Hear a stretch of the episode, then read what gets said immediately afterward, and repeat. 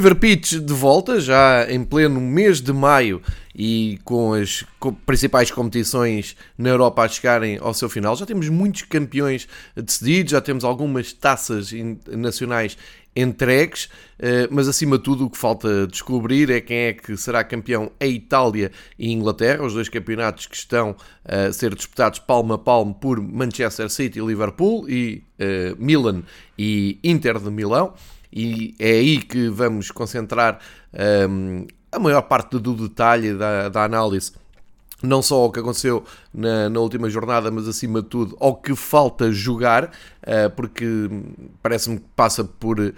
Itália e Inglaterra as grandes uh, emoções do, do mês de maio. Depois vamos meter aqui na agenda também a semana de decisões nas provas da UEFA. Temos a segunda mão da Liga dos Campeões, a Liga Europa, da Conference League. Já vamos espreitar então também esses jogos. Uh, dar conta de que no top 5 de campeonatos europeus, três campeonatos estão entregues, com a conquista do Real Madrid, mais do que esperada, como uh, dissemos aqui ao longo da temporada. Mas uh, com a curiosidade de ser conquistada por Carlo Ancelotti, que assim completa um, uma peculiar conquista pessoal, que é uh, ganhar um campeonato de cada um dos cinco países de top, ou seja, foi campeão em Espanha, França, Itália, Alemanha e Inglaterra. Isto não é para qualquer um. Dom Carlo Ancelotti a fazer história neste fim de semana, não era que não se esperasse, era uma questão de tempo, mas muito importante até para ganhar uh, moral para a segunda mão daquele que será talvez o embate mais apaixonante da Liga dos Campeões, eu arrisco dizer até dos últimos anos, depois do que vimos na primeira mão de Manchester City e Real Madrid. Isto depois de um fim de semana cheio de futebol, um, podemos também fazer aqui a passagem por Portugal. Um, não, não detalhando muito, não vale a pena, porque é mais do mesmo, uh, e volto a bater nesta tecla de uma forma muito uh, global. Um, é, não é nada fácil para uh, um português daqui, que está habituado ao, ao Campeonato de Portugal nos últimos anos, conseguir convencer alguém que não conheça eh, estas equipas, eu, eu muitas vezes meto-me na, na pele, sei lá, da equipa técnica de Roger Schmidt, que pelos vistos vai mesmo tomar conta do Benfica, a terem que uh, espreitar uns jogos do Campeonato Português e mesmo o Benfica. Um, ehm, o que é que uh, a equipa técnica de Roger Schmidt, que uh, trabalhou na Áustria, na Alemanha, vou pôr daqui de lado a China, mas agora trabalha no Campeonato Holandês, onde luta por, pelo título e que já conquistou troféus, o que é que pensará? De ver os 90 minutos um Marítimo Benfica. Fica marcado pelo gol do Darwin, que é grande, uh, talvez a única grande notícia que o Benfica 21-22 tem para dar em termos de futebol. Portanto, Darwin, aquilo que se percebe, ir-se despedindo também do futebol português e deixar a sua marca. E depois, felizmente para um estrangeiro, de certeza que não houve os comentários da Sport TV, mas vou ter que passar por aqui outra vez um, pagar o serviço da Sport TV uh, e acabamos por ouvir porque queremos ver o jogo com um som ambiente, porque uh, fazer como o Arthur Jorge fazia, que era colocar o jogo e meter música clássica, não está ao alcance de todos. Quem gosta de, muito de futebol acaba por estar a ouvir o som ambiente e tem que levar com os comentários, se não tiver aquela opção de tirar os comentários, e isto os comentários só vêm a lume porque é absolutamente inenarrável um, a avaliação que o comentador e ex-jogador eh, José Souza, um jogador que passou até pelo Benfica, ehm, que demonstra, não é de agora, isto já vem de trás, acho que já tinha dito isto noutros episódios, mas o que aconteceu ehm, no lance com o Sandro Cruz, ainda para mais por ser um miúdo, estava a estrear na, na primeira equipa, devia haver uma certa proteção, não é que eu queira um tratamento especial para jogadores mais novos, porque têm que estar sujeitos ao mesmo à mesma pressão, mas acho que se impunha uh, alguma compreensão na estreia de um, de um miúdo, uma vez que dizemos que o futebol português importa talentos e que aposta na juventude, entrada que o Sandro Cruz sofre, e reparem, não há nenhuma repetição que mostre tão bem, eu desta vez dei-me ao trabalho de esperar pelas imagens do juízo final, que meter uma câmara assim mais de lado do lance, em tempo real, em tempo real, sem ser em câmara lenta, em tempo real, e o amasso que o Sandro Cruz leva, que o projeta para fora de campo, é, é para já é uma violência lamentável, mas o comentário na hora a dizer, nah, afinal isto não era nada, o vermelho é, é excessivo, eu acho que a Sport TV deveria também fazer uma reflexão, aproveitava o fim do ano, fazia uma reflexão séria sobre se vale a pena ou não colocar comentadores nos jogos mais mediáticos, acho que pode estar em cima da mesa, podem perfeitamente acompanhar aquilo do ponto de vista da narração, porque os narradores também não se atravessam um, nos, nos, lances mais polémicos, passam para os comentadores, os comentadores deixam muito a desejar, um, dizendo e salvaguardando aqui e deixando bem claro aqui que há excelentes profissionais na, na Sport TV, isto nem tem, uma, nem tem a ver com uma questão de, de amizade ou não, tem a ver com uma questão de admiração. Uh, correndo o risco até de ser injusto, dizer que gente como o Luís Catarino, o próprio Rui Amaro, o, o Pedro Henriques, um, ehm, depois as narrações do, do Miguel Pratos, uh, o trabalho do, do Ivo Costa, um, ehm, do Carlos Matos Rodrigues. Estou-me a ir lembrando de nomes, uh, correndo o risco do o próprio Pedro Nascimento, faz um, ehm, as narrações ao seu estilo. Eu estou a falar de uh, pessoas que fazem muito bem, são ótimos profissionais uh, e que acabam por ficar um pouco uh, no, no mesmo bolo quando as coisas correm mal, quando se tem que falar de, dos comentários do José Souza, aquilo acho que roça um pouco a ofensa a quem está a ver. Não é, não é por ser o, o, o, Benfica a jogar noutros jogos, o estilo do José Souza é impreparado, é uh, rir-se por tudo e por nada, enfim. Mas quem diz José Souza diz ex-jogadores que vão comentar um, e aqui nada me move a nível pessoal e, e, e, profissional, mas que sinceramente acho que não acrescentou nada pelo, pela abordagem, pelo tom de voz, pela uh, comunicação praticamente inexistente, por cumprir apenas um requisito. Estiveram lá dentro, jogaram a bola, podem ser comentadores. Estou-me a lembrar do Beto, estou-me a lembrar do Galmeida, estou-me a lembrar uh,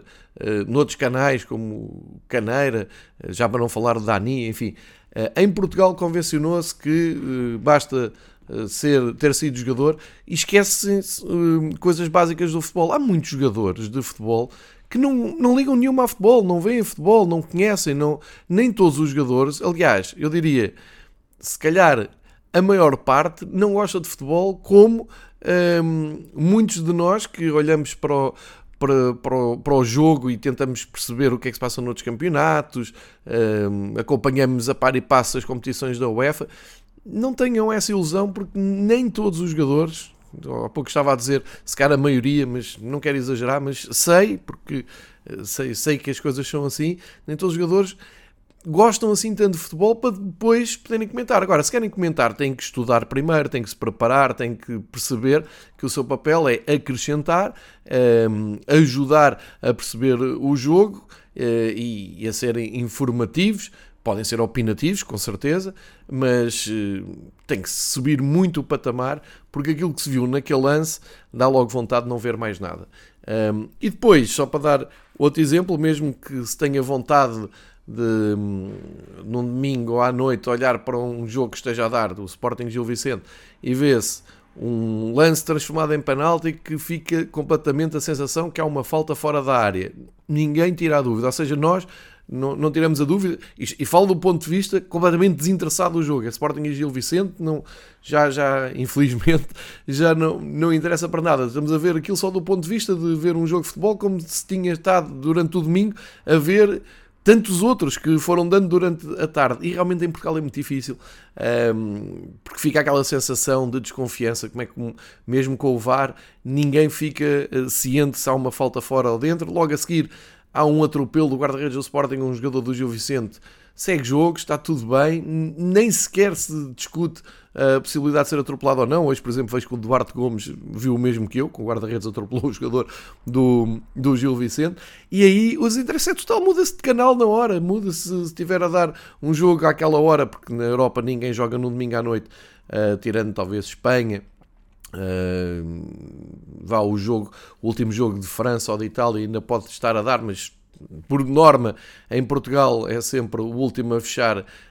um, a jornada, uh, mas já vai bater com o início da jornada na Argentina ou no Brasil e, e a tendência é mudar. Isto fica, fica aqui. Um, esta experiência que podem partilhar com amigos vossos que não, não estejam a ver um jogo um, do seu clube e, portanto, de uma forma desinteressada. E eu depois tenho dúvidas que as pessoas sigam os jogos do Campeonato Português uh, sem ser com interesse, ou para ver uma das equipas em causa a perder, porque são do rival, ou para ver a sua equipa a ganhar, porque torcem por essa equipa. Se for do ponto de vista apenas de ver o jogo, eu diria que é uma missão quase impossível. Depois, aquela capa da bola de sábado também não ajuda um, a aproximar muito o jogo, quer dizer, a autoridade da concorrência viu o óbvio, viu que uh, o futebol determina coisas que não pode determinar, uh, a malta que se desloca e ainda se chateia para ir aos estádios uh, é confrontada com preços exorbitantes uh, conforme o interesse dos clubes, porque há outros clubes que estão aflitos para ficar na primeira divisão, abrem as portas uh, escancaradamente para toda a gente entrar sem pagar, o que realmente Uh, em termos de concorrência, em termos de coerência de competição, é complicado perceber porque é que se pede 30, 60 euros uns adeptos e a outros abre-se a porta para ir ver na mesma competição, na mesma divisão, independentemente das, dos clubes estarem a lutar pelo título ou lutarem para não descer. Eu acho que é algo que também devia servir de reflexão, porque é extremamente injusto. Uh, e depois ainda temos aquela questão uh, de, além de pedirem uma fortuna por um bilhete, por exemplo, Marítimo Benfica, que não serve rigorosamente para nada, e como se viu, de qualidade futebolística altamente duvidosa, pede-se 30 euros com uma facilidade enorme e depois Uh, avisa-se os, os, adeptos visitantes que queiram ir ao jogo e consigam bilhetes para outras bancadas e consigam uh, o acesso ao estádio, ficam a saber que não podem levar nada, nenhum adereço do Benfica, porque uh, há uma lei muito própria no futebol, a mesma, a mesma lei, a mesma linha de pensamento que a autoridade da concorrência viu uh, naquele pacto de não agressão por causa da pandemia e que agora vai valer uns valentes milhões uh, no total aos clubes de, das duas divisões profissionais. Ou seja, isto é a prova aprovada, só estou a dar factos, só estou a falar de coisas que realmente Se vão passando, os campeonatos vão passando e isto não fica propriamente mais interessante e mais empolgante, fica sempre pior. Uh, do ponto de vista do Benfica, para quem está a ouvir e é, e é benfiquista e pensa, sim, mas o nosso clube realmente também nos últimos dois anos um, tem sido miserável no nível de futebol. É verdade, está, já se percebeu que há aqui uma tentativa de mudança de estilo, de mentalidade, de, de abordagem até, ou optar por uma equipa técnica estrangeira.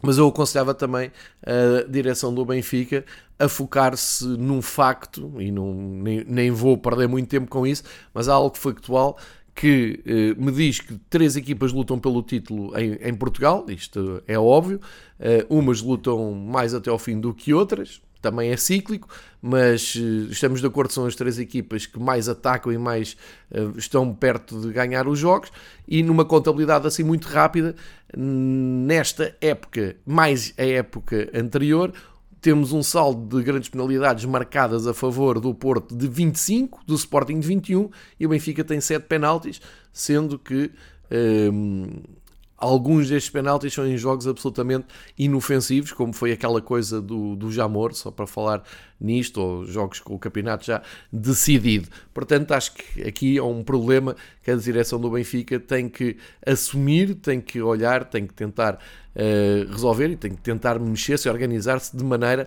a perceber o que é que se passa uh, realmente à volta do, da competição. Este, estas são, em, em, em traços muito gerais, um, as notas que deixo do Campeonato Português. É claro que o Campeonato está entregue ao Porto há, há muito tempo, já se percebeu, é uma questão de tempo. Agora há este Fediver. Um,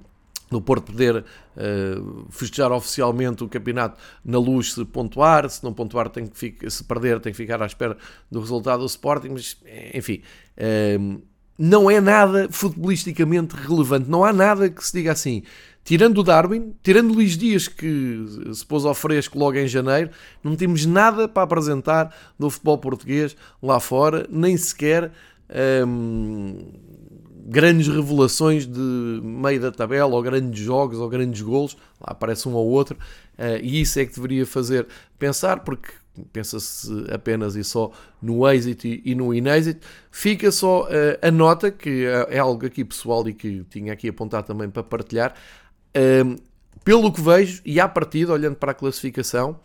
as duas equipas que jogaram as provas da, da UEFA, o Passos Ferreira e o Santa Clara, vão acabar a meio da tabela. Isto são ótimas notícias para acabar com. Um, não sei se se lembram dos primeiros episódios desta temporada em que se acompanhou um,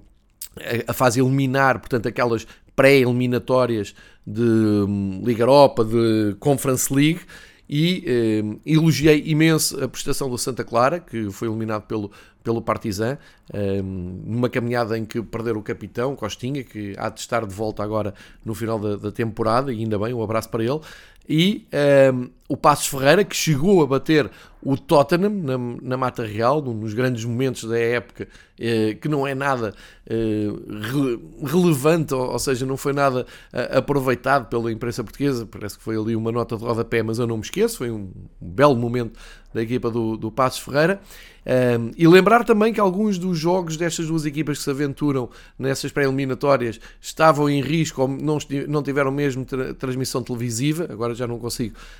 um, lembrar-me se de facto chegou a haver transmissão televisiva ou não de uns jogos mais exóticos por destinos em, em que passaram. Uh, mas isto tudo para, para vos dizer Uh, que chega dessa lenda, chega dessa, desse fatalismo de dizer ah, as equipas que se apuram para a Europa no ano a seguir descem, depois nunca mais voltam para a primeira divisão, aquilo atrapalha a época toda. Eu há anos que ando a dizer uh, isso pode ser uma ínfima parte da explicação da quebra de rendimento da equipa, mas nunca pode ser a justificação para 34 jogos uh, que ficam afetados por 2, 4 ou 6 jogos no princípio da temporada. Isso é, é um portuguesismo absolutamente um, incompreensível. Ou seja, estas equipas que lutam para chegar à Europa, depois quando, quando têm que jogar na Europa é uma chatice, porque as viagens são longas. Um, há o caso, até há pouco tempo acontecia, normalmente aparecer equipas que não tinham interesse em jogar as provas da UEFA e não pagavam aquela pré-inscrição e, portanto, Portugal tinha que mudar o representante. Enfim, uh, fica aqui a prova, e ainda bem. Passos Ferreira e Santa Clara um, tem 31 jogos, 32 eh, no caso da Santa Clara, e somam 37 pontos. O último classificado, a Bessade, eh, tem 25. E aqui uma nota também ehm, para dizer que se a Bessade descer, eu acho que não há ninguém, mas mesmo ninguém dos adeptos que gostam de futebol em Portugal que lamente esta descida. De qualquer maneira, eh, a Bessade ainda está na luta, está apenas a um ponto do, do playoff. Isto vão ser os dois últimos jogos, vão ser, um, vão ser durinhos Uh, o Aroca deu aqui um salto para ficar com 4 pontos de vantagem sobre o Moreirense, mas acho que ainda vai haver aqui muito por onde pegar. Ficam aqui as notas do Campeonato Português e, um, ehm, como, tal como prometido, acho que vale a pena olhar para o que falta jogar de Inglaterra um, ehm, e, e Itália, mas principalmente a Inglaterra onde já sabia que a luta ia ser a dois, ainda por cima, Manchester City e Liverpool estão numa época uh, absolutamente histórica, porque não só lutam ali palmo a palmo pelo campeonato, estão separados por um ponto, continuam separados por um ponto, ganharam o Liverpool com mais dificuldade em Newcastle, o City mais à vontade no terreno do Leeds United, 4-0, 1-0, uh, mas isto em plena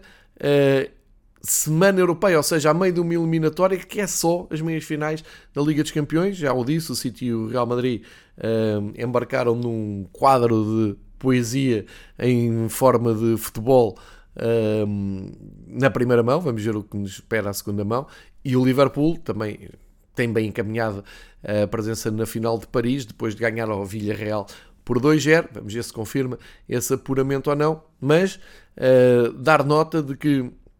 realmente continua tudo muito equilibrado e no próximo fim de semana o Liverpool recebe o Tottenham, um grande clássico em uh, Anfield, depois lá está de irem a Espanha já com o Villarreal, e o Manchester City na ressaca da ida a Madrid, uh, com o Madrid já campeão, com o Real Madrid já campeão, uh, recebe o Newcastle no domingo às quatro e meia. Será esta a próxima paragem do campeonato inglês, que entretanto viu o Norwich e o Watford já descerem, sem grandes uh, surpresas, equipas ioiô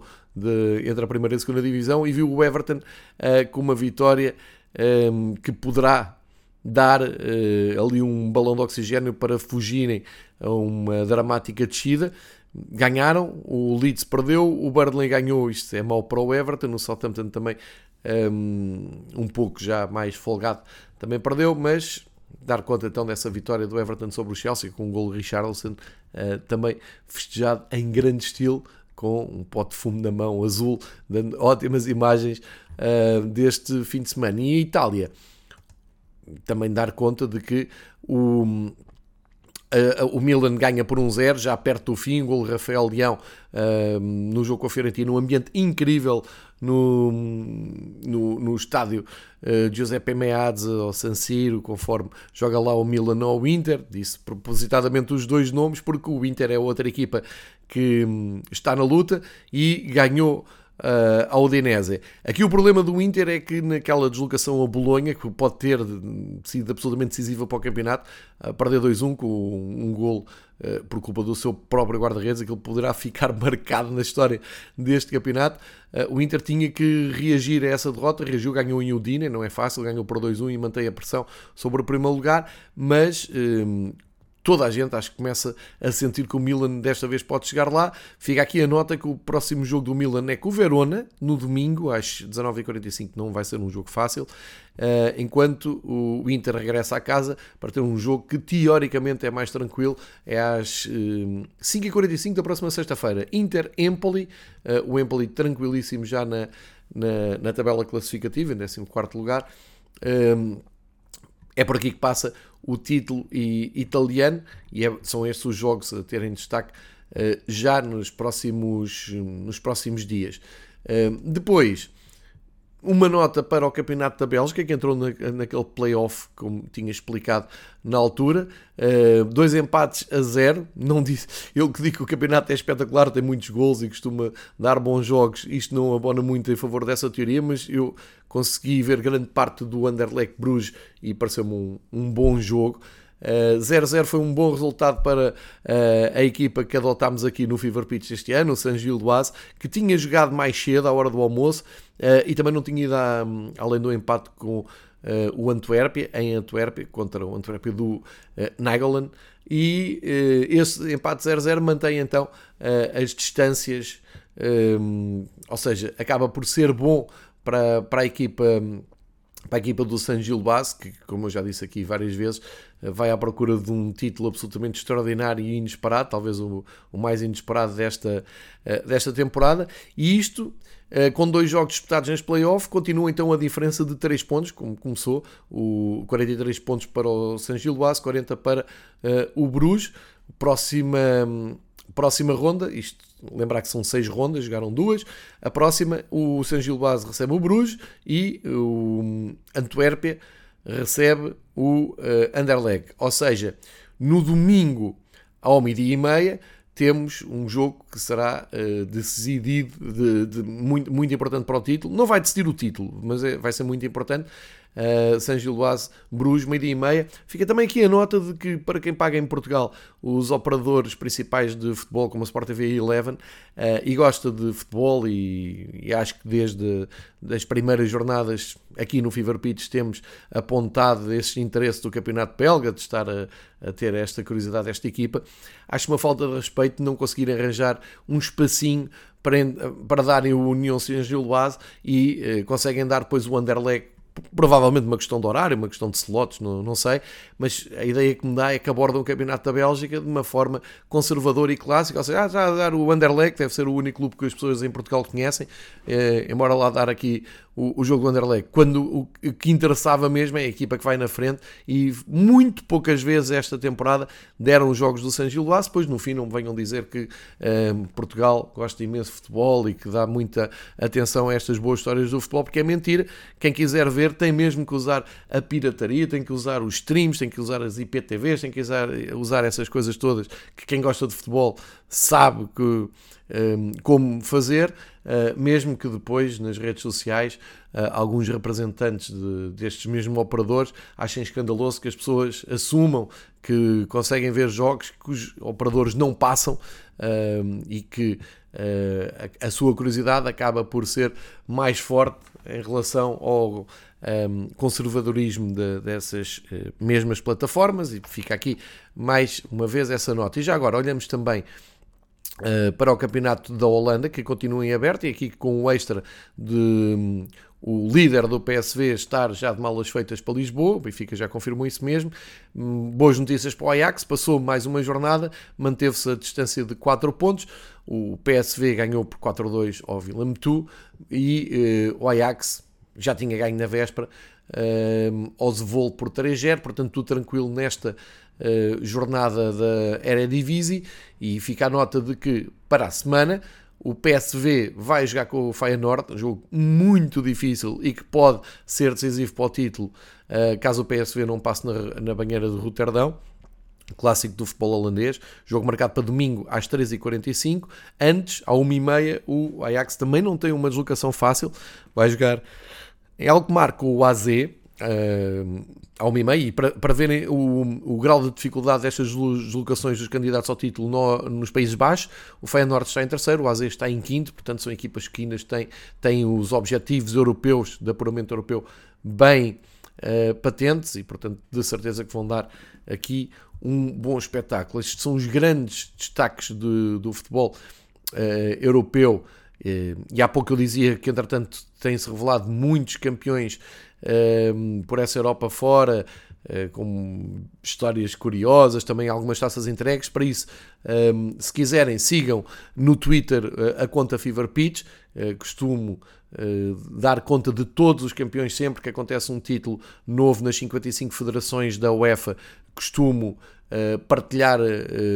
não só os dados, ou seja, quantos estudos é que são, há quanto tempo é que não ganhava o campeonato, algumas curiosidades à volta dessa conquista, como foi o caso do Trabzonspor agora neste fim de semana, que já não era campeão há muito tempo na Turquia e que uh, com uma festa incrível pela, uh, pela cidade, há muito tempo que não saía de Istambul o título de campeão na Turquia. Este é só um exemplo, temos mais uh, no, no Twitter. Há ótimas contas, eu costumo partilhar as histórias que essas contas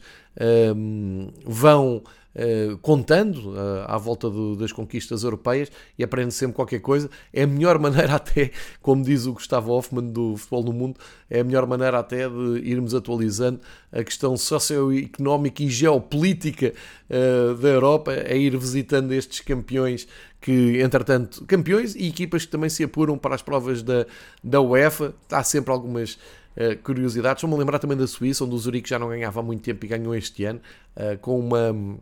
uma onda de uh, celebração e de uh, parabéns por parte de todos os clubes rivais na Suíça, uh, mostrando agrado e até contentamento pelo Zurique finalmente ter vencido um título, mas há, há, muitas histórias, há subidas de divisão em Inglaterra, em Espanha, em França, enfim, para quem usa o, o Twitter, aconselho mesmo que siga o Fever Pitch, não pelo que o Fever Pitch uh, produz, tomara eu ter muito mais tempo para acompanhar estas histórias, mas pelo menos ter uma rede ehm, boa de, de, contas que vão partilhando ehm, estas informações. Uh, depois já falei que é a semana decisiva de meias finais na, nas competições da, da, da Europa, da UEFA, o, claro com a a, a, a Champions League à cabeça. Vamos ter então, recordo, uh, terça-feira Villarreal-Liverpool, o Liverpool para gerir a vantagem de dois gols e quarta-feira esse uh, inquietante Real Madrid-Manchester City, ver o que é que sai do Santiago Bernabéu, de certeza um, eh, que vai, vai ser uma noite emocionante. A primeira mão já ninguém tira, foi das maiores um, odds ao futebol que vi ultimamente, acho que ninguém ficou indiferente àquilo. Uh, e portanto há que seguir com atenção o que vai acontecer uh, terça e quarta. Para quinta-feira ficam marcados os jogos da segunda mão da Liga Europa, onde o Eintracht, uh, o espetacular Eintracht de Frankfurt, recebe o West Ham com o conforto de terem ganho em Londres por 2-1, mas a eliminatória não está fechada, obviamente. Vamos ver como é que o West Ham consegue responder na Alemanha. E o Rangers também terá e, vem do Old Firm, que conseguiu evitar a festa do Celtic um, um, em Glasgow, no, no estádio do Celtic. a festa de campeão, porque se o Celtic ganhasse o Old Firm seria campeão. O Rangers conseguiu empatar 1 a 1, segue para a Alemanha, vai jogar com o Leipzig. Uh, aliás, segue para a Ibrox, assim é que é, vai receber o Leipzig, porque tinha ido a Leipzig, perdeu por 1-0, portanto, eliminatória perfeitamente aberta. Ou seja, cabe ao Rangers e ao West Ham evitar uma final de Liga Europa 100% alemã, evitar então um Eintracht uh, Leipzig, que neste momento são as duas equipas que estão mais perto de uh, conseguirem esse apuramento para a final da Liga Europa. Temos também na quinta-feira meias finais da Conference League, a nova prova da UEFA, que foi um grande sucesso, que acompanhámos aqui desde as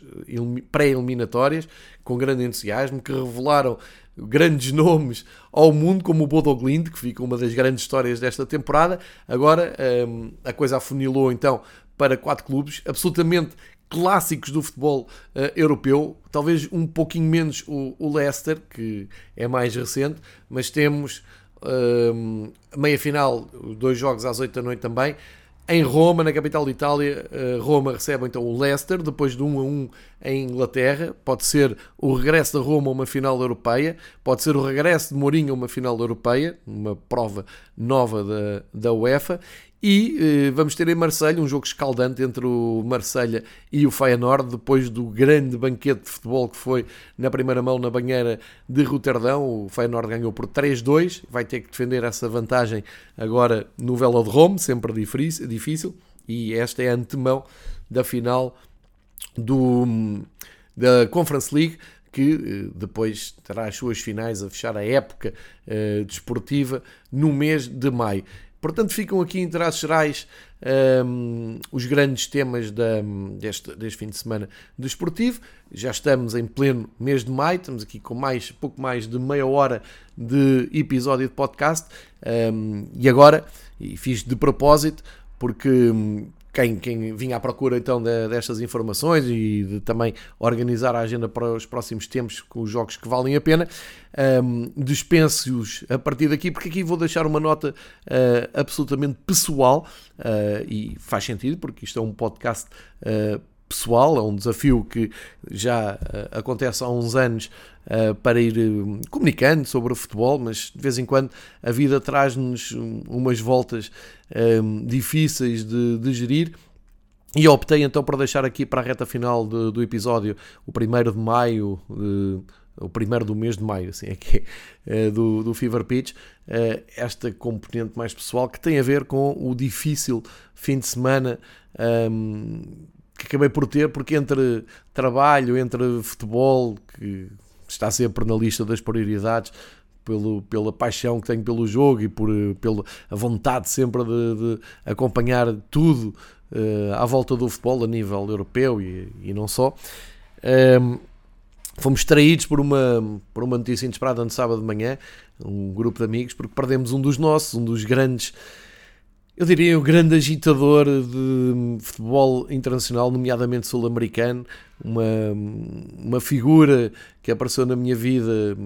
há, uns, há duas décadas e, e, que entrou e ficou com espaço e que depois, pelo seu carisma, pela sua maneira de ser, pela sua paixão, não só pelo Benfica, mas por futebol uh, em geral, pela sua maneira de comunicar, acabou por uh, se tornar amigo também dos meus amigos mais próximos ou dos meus grupos de amigos mais uh, que tenha há mais tempo e portanto não há ninguém que não conhece, não conhece Luís Marcos Batoque. Um, e deixo aqui este, esta nota pessoal para dizer o futebol precisa muito de uh, gente como o Luís, de, de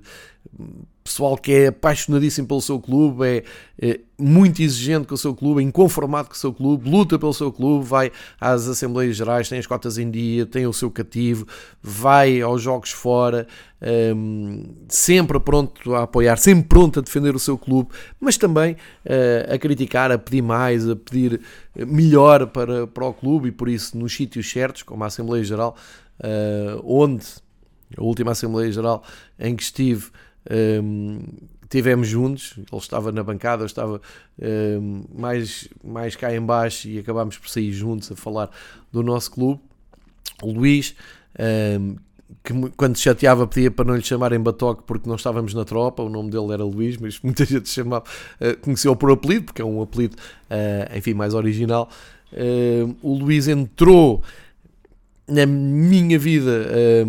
como tantas outras pessoas de bem, ou seja, através de outro grupo de amigos. Uh, ele que era advogado, trabalhava nessa área uh, no, no Parque Expo, onde tenho alguns amigos, uh, e a vida tem ciclos engraçados. Ele esteve na,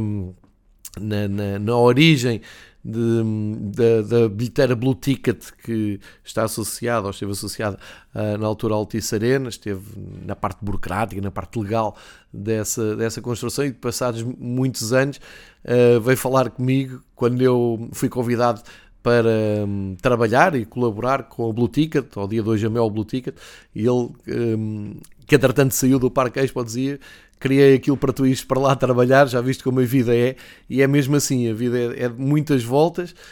mas o que fica do, do Luís, acima de tudo, é a facilidade com que ele entrou na minha vida e, de, e, e tanta, tantos outros como eu, amigos meus, que temos um, uma maneira de viver muito simples, que é gostamos muito de futebol e o maior desbloqueador uh, que temos de conversa é futebol, uh, e não só o nosso clube, é futebol em geral, e de repente conhece-se uma figura que era absolutamente fascinada pela forma de comunicar, pela forma de viver, pela forma de um, gostar do futebol dos sul-americanos, nomeadamente dos argentinos, mas também dos brasileiros. Uh, ele que chegou uh, a ir muitas vezes ao Brasil e à Argentina e trazia histórias deliciosas da maneira como se vive lá o jogo. Ele que tinha como ídolo total o Maradona. Uh, enfim, há tanta, tanta história que podia. Ele trouxe-me revistas do Brasil, trouxe-me livros do, do Maradona. Depois encontrávamos, lia o livro, depois encontrávamos-nos uh, para discutir uh, concordava, o que não concordava, o que faltava no livro, passar para o próximo livro. Um, enfim, era uma pessoa que mandava uma mensagem à meia da tarde a dizer: se puderes conseguir estar em casa, vai espreitar o redação, porque nesta altura eles estão a falar um, de um jogo que conversámos no fim de semana. Era, era isto, era era uma janela aberta para o mundo, nomeadamente para a América do Sul, sem dúvida nenhuma. Era uma pessoa que, para se ver, um, apresentou-me virtualmente uh, um grande amigo dele, uh, com quem falei agora nos últimos dias, que é adepto, é, é de Liverpool, é adepto de Liverpool, que ele conheceu conheceu um, numa das suas jornadas de, de, de, descobrir futebol e disse: Olha, tenho um português que não vais acreditar que é desde 83 Costa do, do Liverpool, é sócio internacional, tens que o conhecer. Fiquei com essa amizade para o resto da vida, uh, embora de uma forma, uh, obviamente, mais virtual, porque é uma pessoa que não, não está aqui uh, propriamente à mão, mas fez essas pontes todas e, e, estou a falar nisto no Fever Pitch porque os meus dois companheiros de uh, desafio nos rivais, tanto o Pedro Varela como o Miguel, conheceram muito bem porque ele era fã dos dois. Uh, foi ele que me convenceu a ir ao lançamento do livro de Noites Europeias do Miguel no Centro Vasta Gama, já, já para aí há 10 anos, há uma década. Fomos os dois à noite para ouvir as histórias do, do Miguel e na altura do Pedro Gomes também lá, lá estava. Um, ele sempre apaixonado por essas, por essas histórias, por conhecer mais, para partilhar também as histórias dele. Uh, com o Pedro Varela, ele era absolutamente fã do, da maneira como o, Varela uh, vive a sua vida, se entrega ao desporto, a paixão que tem por várias modalidades, o seu sotaque, uh, que não tem nada a ver com o sportinguista que nós nos habituámos a conhecer em Lisboa, não é? O sotaque, a tendência para o calão do, do, do Varela como bom homem do Norte que é, e depois a paixão que o Varela tinha um, nem era tanto pelo jogo, era por aquilo que envolve o jogo, mais pelo, pelos cenários, o facto de ele ter trabalhado em Guimarães e se ter tornado sócio do Vitória, ter ido ver quase todos os jogos do Vitória na segunda divisão, ter ido a Sevilha ver o Vitória na, na taça UEFA, todas essas histórias sempre partilhadas com o Luís eram espetaculares. E depois há aqui uh, pontos que é aquilo que eu acho que serve para reflexão de todos os que nos ouvem. Eu aqui há umas semanas um, dediquei todo o episódio uh, de pós-Liverpool um, companheiro que conheci em Anfield na altura e que expliquei uh, e que provavelmente estará a ouvir no, no seu trabalho mais este episódio e sempre que gravo lembro-me dele e tantas pessoas que me dizem que uh, por um motivo ou outro acaba por ser uma boa companhia este podcast. Um, hoje dedico isto tudo ao, ao Luís porque um, acho que temos que pensar a maneira como vivemos o futebol. E, e a vida ensina-nos que nós acabamos por ficar com aqueles em quem nos revimos mais, em quem nos apoiamos mais uh, e vamos afastando. Aquele pessoal que não interessa, ou seja, o pessoal que vive o futebol sobre o prisma da CMTV, sobre o juízo final, sobre os ex-árbitros e as polémicas, esse pessoal rapidamente vamos pondo num canto, vamos vendo menos, vamos conversando menos. E fica a malta que eh, contorna isso e que anda sempre à procura de boas histórias, bons livros, boas revistas, boas experiências. Um, e, e o Luís tinha tudo, tinha, tinha isso tudo uh, de uma forma absolutamente natural. Ele era mais velho do que nós, trazia também alguma sabedoria, trazia alguma experiência, uh, mas sempre também trouxe aquele grau de irreverência, de loucura. Um, que nos puxava um bocadinho, umas vezes puxávamos nós por ele, outras puxava ele por nós, e, e, que nos dá aquilo que eu acho que é mais valioso na nossa vida, que é memórias para sempre. E sendo uma pessoa que conviveu muito tempo connosco, eu quando falo connosco é grupo de amigos que vão ver jogos Benfica na luz ou fora, grupo de amigos, como já disse, como o Miguel, como o Pedro, como outros uh, que gostam de futebol e que de uma maneira ou outra acabavam por conviver com o, o Luís. E assim de cabeça consigo logo lembrar-me de 4, 5 episódios absolutamente marcantes, daqueles que nunca mais nos esquecemos para a vida, e é isso que nós andamos sempre à procura, é essas emoções que, como eu disse aqui quando vim de Liverpool, um, quem vai ao futebol apenas e só pelo resultado final uh, é muito pobre de espírito e não está a viver o jogo uh, da maneira que ele para aquilo que ele foi criado. O Luís era essa pessoa. O resultado final é claro, todos queremos ganhar, todos. Ninguém quer ganhar mais do, do que os outros. Só que há muitas maneiras de lá chegar. E se para lá chegar tivermos que fazer viagens para o Algarve, ou para Braga, ou para Aveiro, ou metermos no avião e temos que ir para Barcelona, ou hum, termos que ir à luz mesmo sabendo que aquilo pode correr mal, hum, e depois acabarmos por construir boas histórias à volta disso, é mais importante que o, que o resultado. É claro que eu não estou a dizer que isto sobrepõe à história e aos títulos dos clubes. Não, isso é outra coisa. Eu estou a dizer a maneira como se vive isso. E isso, todos nós que nos reunimos aqui no Fever Pitch à volta do futebol, temos estas histórias consoante os nossos clubes. Nós, muitos de nós, os nossos melhores amigos, Uh, aqueles que de uma forma absolutamente inesperada entram na nossa vida e, e, que acabamos por nos aproximar mais, são os nossos clubes que nos dão. É o futebol que nos dá. Uh, e isso, acho que o Luís representava isso de uma forma absolutamente superior. Um, ehm, e deixe-me dizer, quando se fala daquele Estoril Benfica no Algarve, um, ehm, eu esboço sempre um sorriso, porque transformou-se aquilo num, num jogo muito polémico, Uh, a minha história é muito melhor que a vossa, porque foi no meu dia de anos, almocei com os meus pais, não disse a ninguém que ia para o Algarve e tinha combinado só com ele e com mais, uh, mais um amigo ou dois, uh, mas, mas com ele combinámos uma estratégia de retirada de Lisboa a seguir ao almoço de anos para chegarmos ao Algarve a tempo de ver o, o Estoril Benfica. Uh, foi uma das boas histórias, foi em 2005 e ainda hoje ele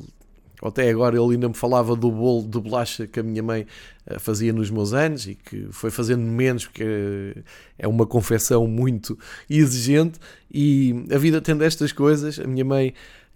eu fiz anos, portanto o Luís fazia anos a 22, eu fazia anos a 24, nós conversámos, uma das coisas que ele me disse quando me deu os parabéns foi, eh, vá se a tua mãe faz o bolo de bolacha e uma das surpresas da minha mãe no dia 24 de abril foi mesmo fazer o bolo de bolacha um, acaba por ser uma daquelas coincidências da vida uh, impressionantes na última semana de vida do, do Luís. Um, e essa viagem ao, Algarve foi absolutamente épica e nós brincávamos muitas vezes com isso. Epá, já viste um, um jogo que nos ofereceram, um jogo da polémica, um jogo tão fácil e nós sofremos tanto porque uh, epá, a bola não entrava e aquilo foi uma vitória muito suada e, e, e nós ríamos muito com isso, dizer, epá, se o Benfica realmente é um, um, clube que compra campeonatos, compra jogos, epá, então compra isto como deve ser, porque isto é um sofrimento que hum, não, não, não se pode, nós sentimos que aquilo era sempre a retirada a ferros. Uh, foi essa, essa Odisseia em 2005 e depois seguiram-se muitas, nomeadamente no ano a seguir fomos eu, ele, Tiago e João Almeida, numa das melhores viagens que tivemos, fomos para Barcelona. Ele, como pessoa muito experiente de viajar para Barcelona, deixou-nos todos em pânico logo no aeroporto, porque nós, ainda verdinhos nestas coisas, fomos com muita antecedência para o aeroporto de Lisboa para viajar. Isto foi por alturas do Espanhol de Barcelona contra o Benfica. Uh, e ele aparece mesmo em cima do fecho de, do embarque, com uma grande calma, a dizer: então, mas eu estou habituado a viajar para o Brasil, para a Argentina, faz escalas um, em todo lado para fazer esses, esses voos, estou aqui tranquilo e vocês é que estão nervosos. E assim foi, ele chegou e foi, o, foi um dos nossos faróis em, em Barcelona conhecia muita coisa, tinha uma maneira de viver a vida absolutamente apaixonante. Um, nenhum de, de, nós os três, estou a falar deste grupo de amigos, nunca nos vamos esquecer dessas, um, dessa jornada de Barcelona. Uh, depois tive também uma super taça mais recente em Aveiro. Uh, por motivos profissionais eu estive mesmo para não ir e à última da hora consegui então ter a abertura para viajar, mas ia sozinho. E como ele também tinha hesitado, acabámos por falar na véspera, se fôssemos os dois. Uh, rachávamos a gasolina e juntávamos à malta lá e em boa hora o fizemos, foi um almoço absolutamente épico na, perto do Pinheiro da Imposta, onde eu passei também muita parte de, das férias grandes da minha vida e acabámos na piscina de um simpático imigrante que uh, fazia anos e nos abriu as portas de casa. Enfim, são, são histórias que eu partilhei muitas delas no Red Pass. Uh, muitas vezes que eu escrevia impulsionado por ele, porque ele era um fã de, de ler as minhas histórias, é um fã aqui do Fever Pitch, uh, deu muitas ideias, uh, impulsionou muita, muita coisa para, para fazer, porque ele, como era consumidor, tinha aquela visão do que é que queria ouvir e o que é que poderia ser interessante ouvir. Temos essa história de Aveiro, que de, de, dessa super taça que o Benfica ganhou a vitória de Guimarães, que foi uma tarde, um pré-jogo absolutamente uh, memorável. Uh, mais depois, uh, mais tarde, também é um jogo em que ele não me diz que vai a Braga, porque também decide à última hora de ir a Braga. Uh, almoçamos todos juntos, mas nunca disse que não tinha como vir para baixo. E eu também encontro à saída do estádio, a pé, à saída do estádio do, do, da Padreira de Braga, olhar para ele, mas vais para onde, Luísa? É para eu se calhar vou a pé para. Agora para o centro da cidade, durmo cá e amanhã apanho um autocarro porque eu não tenho como ir para baixo. Mas, este, mas isto era absolutamente desarmante. Eu, eu, por um lado ficava doido, não é? Mas como é que tu vens para aqui e não combinas? Há, há, tanta gente a vir, de certeza que alguém arranja-te um espaço. Pronto, vem no carro onde eu vim, com, com o João Nuno e a Ana, aqui na hoje. Uh, falam dessa, dessa história, mas enfim, uh, eu não fui a Nápoles com ele, mas ele foi, e amigos dos amigos com que ele teve em Nápoles, que aquilo foi uh, inacreditável. Uma pessoa absolutamente apaixonada pelo Maradona, era um embaixador das histórias do, do Maradona. Um, Trouxe-me uma camisola que eu guardo aqui com muito carinho do Boca Juniors, original, a réplica uh, de manga comprida, azul com riscas uh, amarelas, uh, com o número 10 atrás que me trouxe de Buenos Aires. Enfim, é uma boa pessoa que parte, um, um, mas acima de tudo para, para aqui para efeitos Fever Pitch, uh, é um seguidor que perco e é uma enciclopédia um, ehm, que se apaga. Tinha sempre boas histórias, tinha sempre muitas das coisas que partilhei aqui, devo dizer, uh, aqui e nas minhas redes sociais, Uh, foram espicaçadas por ele, ou seja, ele dizia: Ah, has de ir ver esta história do Flamengo, ou vais ver esta história do Boca Juniors, ou, ou meu amigo de Liverpool contou esta história incrível. Eu ia ver e realmente eram boas histórias. Muitas delas falei aqui, outras partilhei nas redes sociais. Muitas vezes um, ponderámos fazer coisas juntos. Ele era um grande amigo do João Nuno do João Nuno Coelho, do Rui Miguel Tovar, uh, chegámos a estar juntos no Edmundo, seguir um jogo em que ele conseguiu juntar os dois, enfim. Meu amigo Luís Marcos Bató, que vais fazer muita falta, sabia que hum, ouvias e isto era uma ótima companhia, principalmente para os, para os últimos tempos em que as coisas já estavam mais complicadas. Uh, era, deixa-me só terminar com esta nota, vai-me fazer muita falta porque era o, daquelas pessoas que nunca me abordava a dizer assim: Olha, bom episódio, falaste disto ou daquilo, eu não me lembrava, não dizer, então olha lá, então e não falas do qualquer coisa do Flamengo ou qualquer coisa do Boca Juniors ou da semana em que o Maradona jogou as meias finais da taça. Como é que tu não falas nisto? Nem parece teu. Então e não te lembras que foi o Klinsmann que marcou, tu que gostas do Klinsmann e da Alemanha? E era sempre uma risada assim.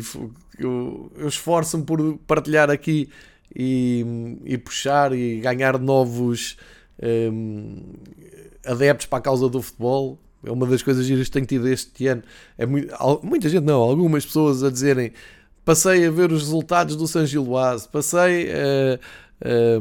a, a, tentar perceber a história do Bodo Glint, porque ouvi no Fever Pitch. Isso são as coisas que me dão gozo, mas dava muito mais gozo quando o Luís uh, vinha ao WhatsApp e dizia assim: está bem, está tudo muito engraçado, mas não te lembraste Aliás, o estilo dele não era esse. Era, então olha lá, e então e o Stuttgart nas meias finais da Taça UEFA, diz-me lá quem é que marcou o primeiro gol.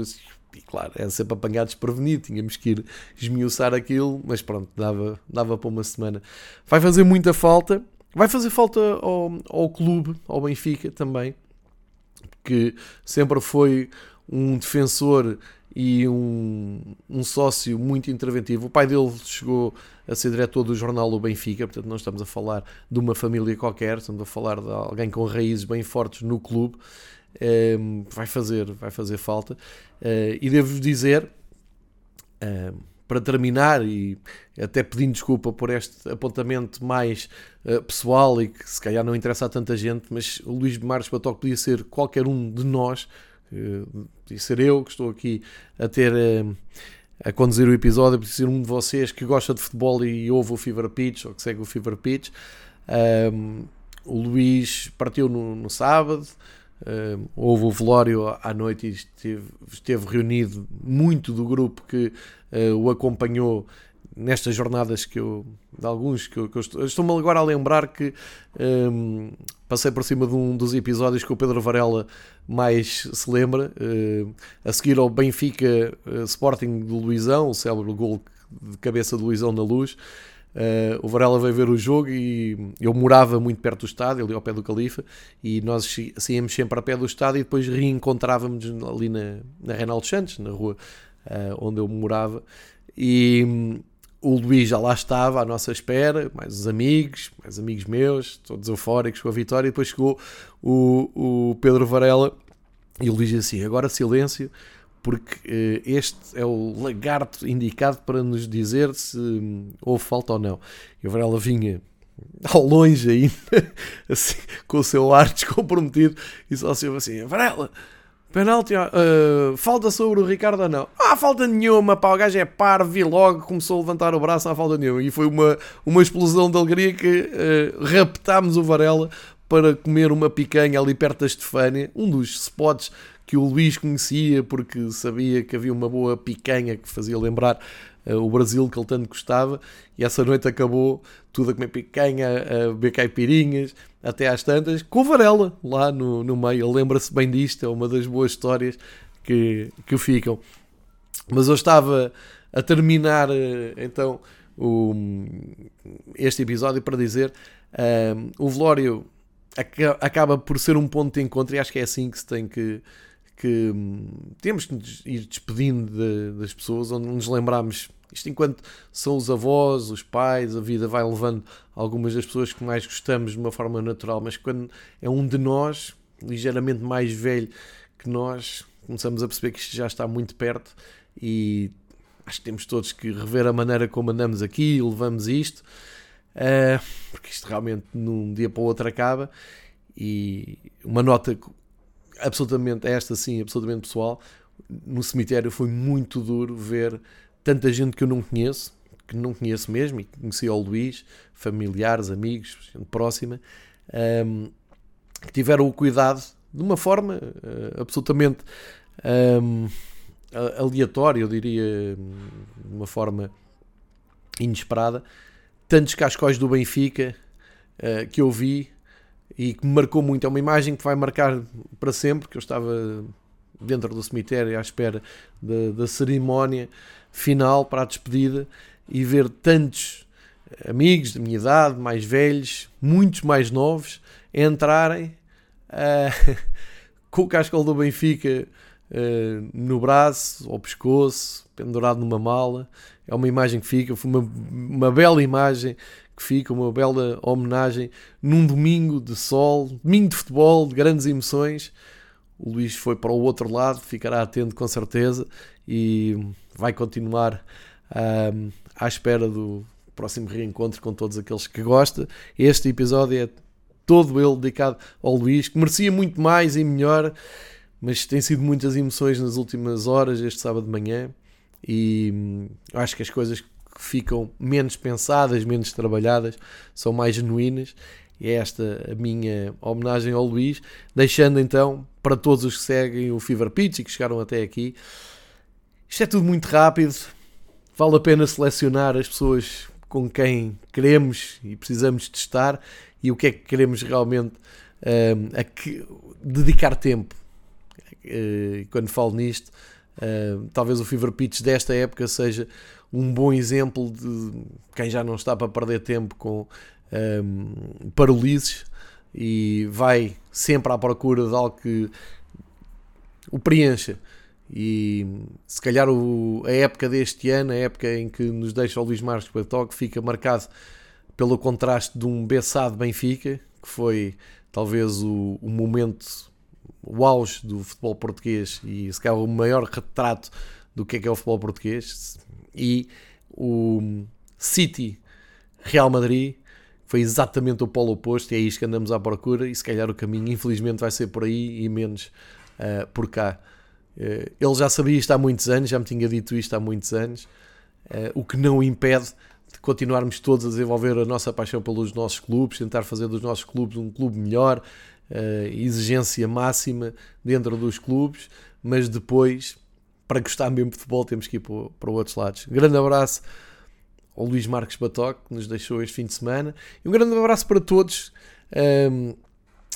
que me seguem no, no, no Fever Pitch. E já sabem, temos campeonato italiano, campeonato inglês ao rubro, temos as decisões da Liga dos Campeões, Liga Europa, Conference League. Tudo isto para ver num próximo encontro. Fiquem bem, vejam futebol, aproveitem a vida. Um grande abraço a todos.